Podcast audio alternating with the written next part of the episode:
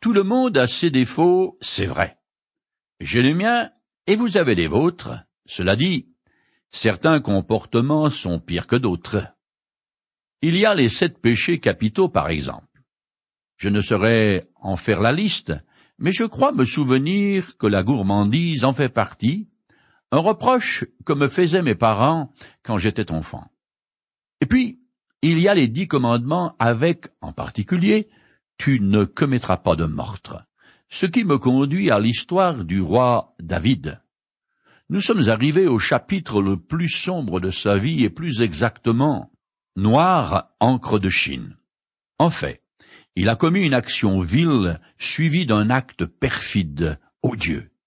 Après avoir mis enceinte la femme d'Uri le Hittite, un des officiers les plus loyaux de son armée, il a donné l'ordre à Joab, son chef d'état-major, de s'arranger pour que par le plus fâcheux, mais organisé des hasards, Uri soit tué au combat. C'est le grand roi David lui-même qui a comploté cet assassinat des plus lâches. Tout a commencé un soir d'été, sous un clair de lune romantique. Bathsheba, la femme d'Uri, prenait un bain sur sa terrasse, juste en face des appartements du roi. Il l'a vue et a tiré langue. Il l'a prise, l'a mise dans son lit, elle s'est retrouvée enceinte. David s'est cru tout permis. Sa grandeur et ses succès militaires lui étaient montés à la tête. Ensuite, on s'est enfoncé dans l'aurore. Je continue le texte du chapitre onze en compressant tout au long. Comme Joab faisait le siège de la ville, il plaça Uri à l'endroit qu'il savait garder par des soldats ennemis très valeureux. Les assiégés de la ville firent une sortie pour attaquer Joab. Ils tuèrent plusieurs soldats et officiers de l'armée de David. Uri, le Hittite, était parmi les victimes. Joab envoya à David un rapport de toutes les circonstances de la bataille, puis il dit au messager chargé du rapport. Quand tu auras fini de raconter au roi tout ce qui s'est passé durant la bataille, tu diras, ton serviteur Uri le Hittite est aussi parmi les victimes. De Samuel chapitre 11 les versets 16 à 21. Joab le commandant en chef de l'armée a obéi aux ordres du roi et fait son rapport sur le combat qui fait rage au pied de la ville fortifiée des Ammonites. Non seulement Uri, mais encore d'autres soldats ont péri en raison de ce complot d'assassinat conçu par David et exécuté par Joab. Je continue. Le messager partit et alla rapporter à David tout ce que Joab l'avait chargé de lui dire. Il dit à David, les archers ont tiré sur les serviteurs du haut du rempart, et plusieurs des soldats du roi sont morts. Parmi eux se trouvait ton serviteur Uri le Hittite. David dit au messager, Tu diras à Joab, ne prends pas cet incident au tragique. À la guerre, il y a toujours des morts tantôt ici, tantôt là. Poursuis ton attaque contre la ville et détruis-la. Encourage-le ainsi de Samuel, chapitre 11, les versets 22 à 25. Quel faux jeton, ce David! Sa réponse était pourtant prévisible. Il philosophe. Il dit qu'à la guerre, la vie et la mort sont une affaire de chance. Sous ses paroles pieuses et encourageantes, il cache mal sa satisfaction. Il est ravi que son plan ait ainsi bien fonctionné. Ni vu ni connu. Tout s'est passé comme sur des roulettes. Du moins, c'est ce qu'il pense. Je continue jusqu'à la fin du chapitre. Lorsque la femme d'Uri apprit que son mari était mort, elle prit le deuil pour lui. Quand les jours du deuil furent passés, David l'envoya chercher et l'installa dans sa maison, elle devint sa femme et lui donna un fils. Mais ce que David avait fait déplut à l'Éternel. De Samuel, chapitre 11, les versets 26 et 27. En général, un deuil durait sept jours. David voulait Bathsheba. Maintenant, elle est à lui. Elle voulait le roi. Elle aussi a obtenu ce qu'elle désirait. David pense sans doute qu'il s'en est tiré à bon compte. À y réfléchir, peu de gens sont au courant. son général d'armée, les serviteurs qui sont allés chercher Bathsheba le soir où elle prenait son bain, c'est tout. Et ces hommes demeureront muets comme une tombe. Puis le temps a passé, et l'enfant adultérin est né. Dans cette sombre affaire est dorénavant terminée, ce n'est plus qu'un vieux souvenir qui s'estompe peu à peu dans le lointain. Tout est donc pour le mieux dans le meilleur des mondes, sauf cette petite phrase. Mais ce que David avait fait déplut à l'Éternel. En fait, c'est bien plus que du simple déplaisir, c'est de la colère. L'Éternel est franchement furieux, et il va châtier le roi avec une très grande sévérité. David va s'en mordre les doigts, mais il ne peut s'en prendre qu'à lui-même. Jusqu'au jour de sa mort, il va connaître l'amertume, malheur sur malheur. Il va faire la douloureuse expérience de cet avertissement que j'ai déjà cité et que nous donne l'apôtre Paul dans une de ses lettres du Nouveau Testament. Je le lis. Ne vous faites pas d'illusions. Dieu ne se laisse pas traiter avec mépris. On récolte ce que l'on a semé. Galates, chapitre 6, verset 7. Nous voici rendus au chapitre 12, où vont commencer les règlements de compte célestes. David est maintenant comme un tableau de maître avec un gros défaut, aussi voyant que le nez au milieu de la figure. Jusqu'à cette sombre histoire de fesses qui a tourné au meurtre, son règne était marqué par la faveur divine, la réussite et la stabilité. Mais maintenant qu'il est descendu au rang des criminels de droit commun, il va connaître le déclin en raison de dissensions familiales. Dans notre système de justice, qui n'est pas vraiment un, les assassins passionnels prennent dix ans tout au plus, dont cinq avec sursis, parce que nos jours, la vie d'un être humain, ça ne compte pas beaucoup. Alors, on brade. Mais avec Dieu, il ne va pas s'en tirer à bon compte. L'Écriture ne dissimule rien du péché de David et n'essaie pas de blanchir les actions infâmes qu'il a commises. Sa faute est aussi noire que l'encre de Chine et la nuit la plus opaque. Elle est aussi profonde que l'abîme de l'enfer que décrit Dante. David ne dispose pas la moindre circonstance atténuante. Alors l'Éternel décide d'intervenir. Il envoie le prophète Nathan auprès du roi afin de prononcer un jugement contre lui. Il l'a bien mérité, me direz-vous. Certes, je peux pointer mon doigt sur David, mais qu'en est-il de mes fautes et des vôtres? Je n'ai encore tué personne, ni vous non plus. Je présume cependant, nous sommes tous tellement dépravés et corrompus aux yeux de Dieu, qu'il a dû envoyer son propre Fils Jésus-Christ afin d'expier nos péchés. Cet acte de justice accompli sur la croix a satisfait sa justice absolue. C'est pourquoi quiconque place sa confiance en Jésus reçoit gratuitement de sa part le pardon total du Créateur du ciel et de la terre. David, lui, croyait s'en être bien tiré, mais il se trompait. Je commence à lire le chapitre 12. L'Éternel envoya Nathan chez David. Le prophète alla donc le trouver et lui dit. Dans une ville vivaient deux hommes, l'un riche et l'autre pauvre. Le riche possédait beaucoup de moutons et de bœufs. Le pauvre n'avait qu'une petite brebis qu'il avait achetée et qu'il élevait. Elle grandissait chez lui auprès de ses enfants. Elle mangeait de son pain, buvait à son bol, et couchait dans ses bras. Elle était pour lui comme une fille.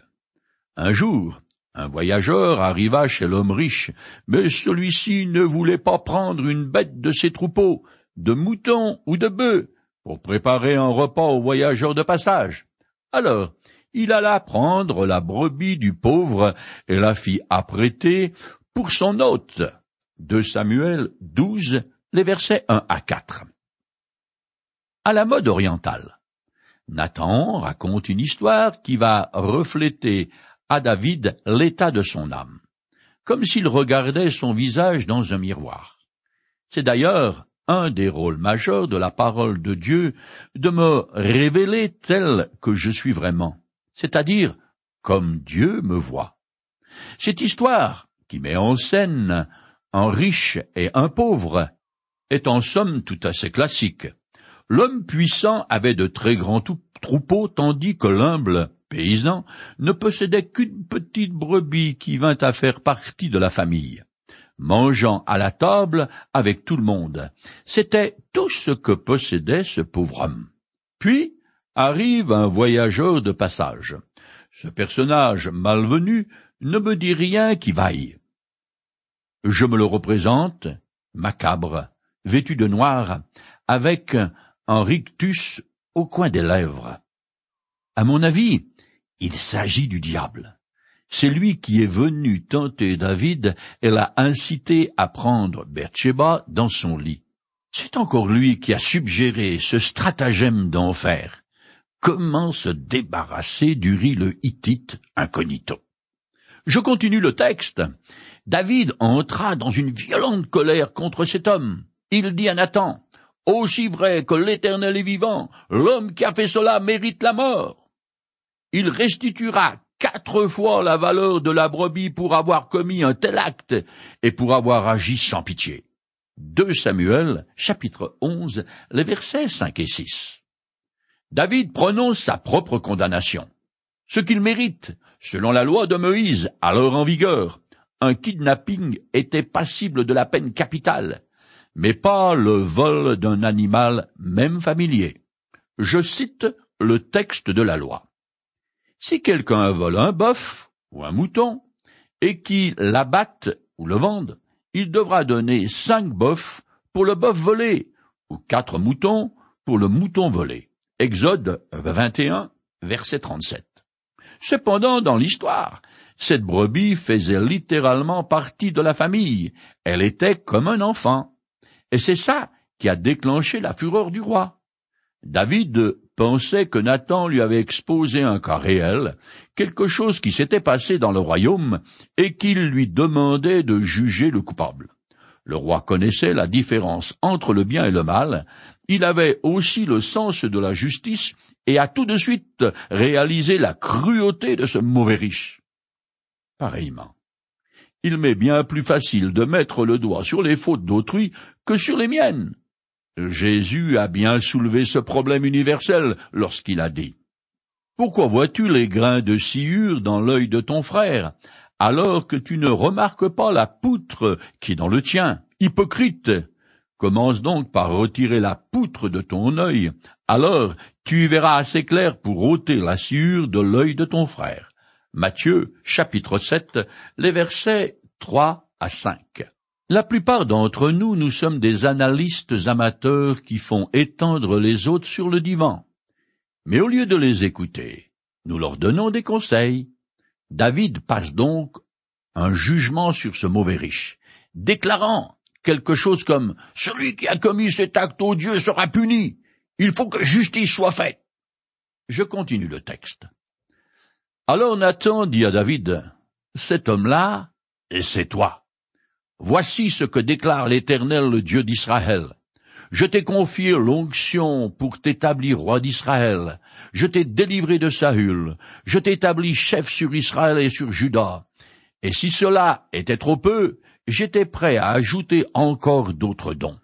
Alors, pourquoi as-tu méprisé ma parole en faisant le mal? Tu as assassiné par l'épée Uri le Hittite. Tu as pris sa femme pour en faire la tienne. Et lui-même, tu l'as fait mourir. De Samuel, chapitre 12, les versets 7 à 9. La réponse du prophète fut comme une explosion cosmique. Dieu était prêt à satisfaire n'importe quel désir de son serviteur David, mais non, il lui fallait la femme de son prochain. Ce qui était bien sûr interdit par la loi. Soit dit en passant que Nathan nous donne une leçon de courage en allant voir le roi pour le montrer du doigt car il risquait sa peau. Bien qu'Uri ait été tué au combat, c'est David que l'Éternel rend directement responsable de sa mort. Comment allait maintenant réagir le roi? Placés dans une telle situation, le faux prophète de tous bords ont soudainement une révélation autorisant l'adultère et le meurtre. Quant aux monarques qui ont traversé l'histoire, je m'imagine que leur réponse aurait varié en fonction de leur humeur du moment. Certains auraient déclaré être au-dessus des lois, une pratique courante en France depuis toujours. D'autres auraient exécuté Nathan, supprimé Bathsheba, ou soudoyer des faux témoins pour dénigrer son caractère. Beaucoup auraient abrogé le septième commandement, tu ne commettras pas d'adultère. Exode chapitre 20 verset 14. Par contre, le duc de Windsor aurait abdiqué le trône pour elle. Quant à nos systèmes judiciaires, ils sont fort occupés à grignoter la plupart des dix commandements. Mais David, lui, ne va pas se comporter en despote. Sa contrition va révéler que malgré ses fautes, il était un grand homme. Je continue le texte. Maintenant, la violence ne quittera plus jamais ta famille parce que tu m'as méprisé et que tu as pris la femme d'Uri le Hétite pour en faire ta femme. 2 Samuel chapitre 12 verset 10. La violence ne quittera plus jamais ta famille. Tel est le verdict divin. Dissension, révolte et meurtre marqueront l'histoire familiale de David. Trois de ses fils périront de mort violente. Comme Uri était mort par l'épée, David allait en souffrir. Je continue le texte. Voici ce que déclare l'Éternel. Je vais faire venir le malheur contre toi, du sein même de ta famille je prendrai sous tes yeux tes propres femmes pour les donner à un autre qui s'unira à elles au grand jour. Toi, tu as agi en cachette, mais moi, j'exécuterai cela sous les yeux de tout Israël au grand jour. 2 Samuel chapitre 12, les versets 11 et 12. David sera chassé de Jérusalem dans un coup d'État organisé par son fils Absalom, qui par la même occasion lui ravira ses femmes de la même manière dont Bathsheba avait été enlevée de son mari. De cette manière, le péché de David sera dévoilé aux yeux de tous, et le peuple verra que l'Éternel châtie même le roi. Je continue. David dit à Nathan, J'ai péché contre l'Éternel. Nathan lui répondit, Eh bien, l'Éternel a passé sur ton péché. Tu ne mourras pas. Toutefois, comme par cette affaire tu as fourni aux ennemis de l'Éternel une occasion de le mépriser, le Fils qui t'est né mourra. 2 Samuel chapitre 12 les versets 13 et 14. David a agi comme bon lui semblait en faisant fi de la loi de Moïse. C'est en cela qu'il a méprisé l'Éternel. Entre nous, soit dit, David s'en tire plutôt bien. Dans sa grâce, l'Éternel n'exige pas sa mort, peine pourtant requise par la loi contre les meurtriers et les adultères. On peut voir ici l'équivalent de la grâce présidentielle qui était accordée à certains condamnés à mort, du temps où les coupables de crimes de sang étaient guillotinés. David sera pardonné certes, cependant il n'échappera pas aux conséquences funestes de son geste. La mort de son enfant nouveau-né en est une. Je continue. Nathan retourna chez lui. L'Éternel rendit gravement malade l'enfant que la femme d'Uri avait donné à David. Le roi implora Dieu en sa faveur. Il s'imposa un jeûne et passa toute la nuit prostré à terre. Les hauts responsables du palais insistèrent auprès de lui pour qu'il se lève, mais il refusa et ne consentit pas à manger avec eux. De Samuel, chapitre 12, les versets 15 à 17. David commence à payer les pots cassés. Sa douleur est cruelle, son acte de contrition intense. Après que Nathan lui ait parlé de la part de l'Éternel, David composa un psaume de repentance. J'en cite des extraits. Aie pitié de moi, ô Dieu, toi qui es si bon, efface mes torts. Tu es si compatissant, lave-moi de mon péché, purifie-moi de ma faute, car je reconnais mes torts. La pensée de mon péché me poursuit sans cesse. Contre toi, contre toi seul j'ai péché. J'ai commis ce qui est mal à tes yeux. Voilà pourquoi tu es juste quand tu émets ta sentence, et tu es irréprochable quand tu rends ton jugement. Je suis, depuis ma naissance, marqué du péché. Depuis quand ma mère j'ai été conçu. Le péché est attaché à moi. Purifie-moi du péché avec un rameau d'hysope, et je serai pur. Lave-moi, et je serai plus blanc même que la neige. Ne regarde plus mes fautes. Tous mes torts, efface-les, ô Dieu. Crée en moi un cœur pur. Fais renaître en moi un esprit bien disposé, ô Dieu. Toi, le Dieu qui me libère, viens me délivrer du poids de mon crime. Alors, par mes chants, je proclamerai ton salut. Éternel, ouvre mes lèvres, et je te louerai. Car tu ne désires pas que je t'offre des sacrifices. Je t'aurais offert des holocaustes, mais tu n'y prends pas plaisir. Le seul sacrifice qui convienne à Dieu, c'est un esprit humilié. Ô Dieu, tu n'écartes pas un cœur brisé et contrit. Psaume 51, les versets 3, 7, 9, 11, 12, 16 à 19. Cette prière de repentance est un modèle pour quiconque se sent écrasé par un péché qui pense trop lourd, voire impardonnable. Car bien sûr, il n'y a aucune faute qui soit trop grosse pour Dieu. Quand Jésus-Christ est mort sur la croix, il a expié tous les péchés du monde. Il n'y a pas d'exception. Alors, chacun de nous est invité à aller voir Dieu pour trouver le pardon. Voici par exemple ce qu'a dit un prophète au peuple de Dieu. Venez et discutons ensemble, dit l'Éternel. Si vos péchés sont rouges comme de l'écarlate, ils deviendront aussi blancs que la neige. Oui, s'ils sont rouges comme la pourpre, ils deviendront aussi blancs que la laine. Ésaïe, chapitre 1 verset 18. Et puis, il y a l'invitation de Jésus aux foules qui le suivaient. Venez à moi, vous tous qui êtes accablés sous le poids d'un lourd fardeau, et je vous donnerai du repos. Matthieu chapitre 11, verset 28.